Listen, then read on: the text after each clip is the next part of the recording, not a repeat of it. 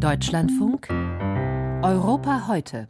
Er war der bekannteste Kriminalreporter in den Niederlanden. Peter de Vries recherchierte unter anderem zur Drogenmafia. 2021 wurde er auf offener Straße in Amsterdam erschossen. Der Prozess gegen die mutmaßlichen Täter wurde Anfang des Jahres neu aufgerollt. Heute wird außerdem ein Urteil gegen Mitglieder der Drogenbande, die mutmaßlich in die Ermordung von de Vries verwickelt war, gefällt.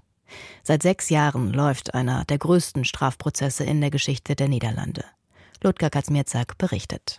Nach sechs Jahren und 142 Sitzungstagen geht im Hochsicherheitsgericht von Amsterdam-Ostorp einer der größten und spektakulärsten Strafprozesse der niederländischen Justizgeschichte zu Ende.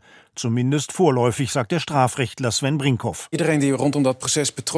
Jeder, der mit diesem Prozess zu tun hatte, die Juristen, aber auch die Hinterbliebenen der Opfer sind froh, dass dieser Prozess zu einem Ende gebracht wird.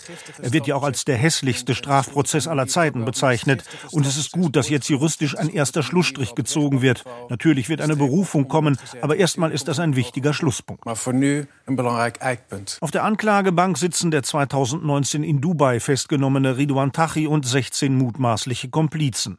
Gemeinsam sollen sie in internationale Drogengeschäfte verwickelt sein. Doch in diesem Prozess geht es nicht um den Handel mit Kokain, sondern um sechs Auftragsmorde, vier versuchte Morde und die Vorbereitung weiterer Anschläge zwischen 2015 und 2017.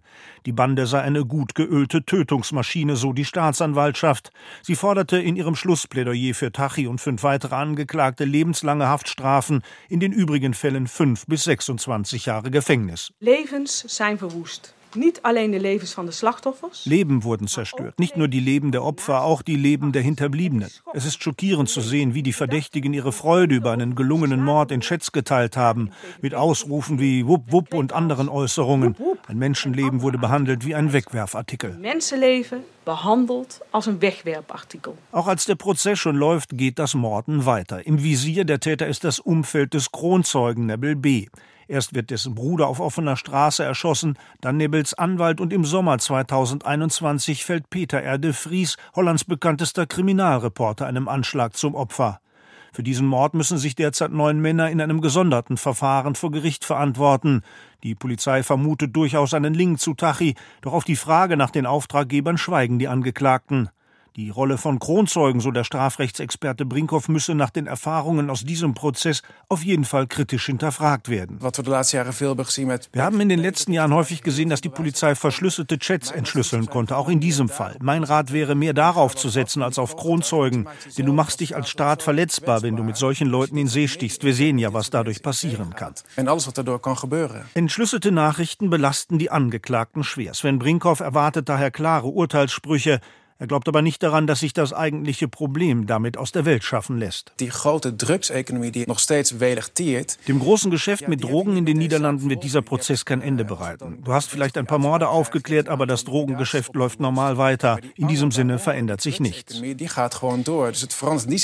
Die Niederlande und Belgien sind wegen ihrer großen Häfen in Antwerpen und Rotterdam die zentralen Umschlagplätze für den Kokainhandel in ganz Europa. Immer öfter gelingt es allerdings den Behörden, größere Drogenmengen zu beschlagnahmen und Bandenkriminelle festzunehmen. Auch die Zahl der Auftragsmorde in den Niederlanden ist gesunken von 25 im Jahr 2017 auf drei im vergangenen Jahr. Der Beitrag von Ludger Kaczmierzak über den Prozess gegen Mitglieder der Drogenbande, die auch in die Ermordung des Investigativjournalisten Peter de Vries verwickelt gewesen sein soll.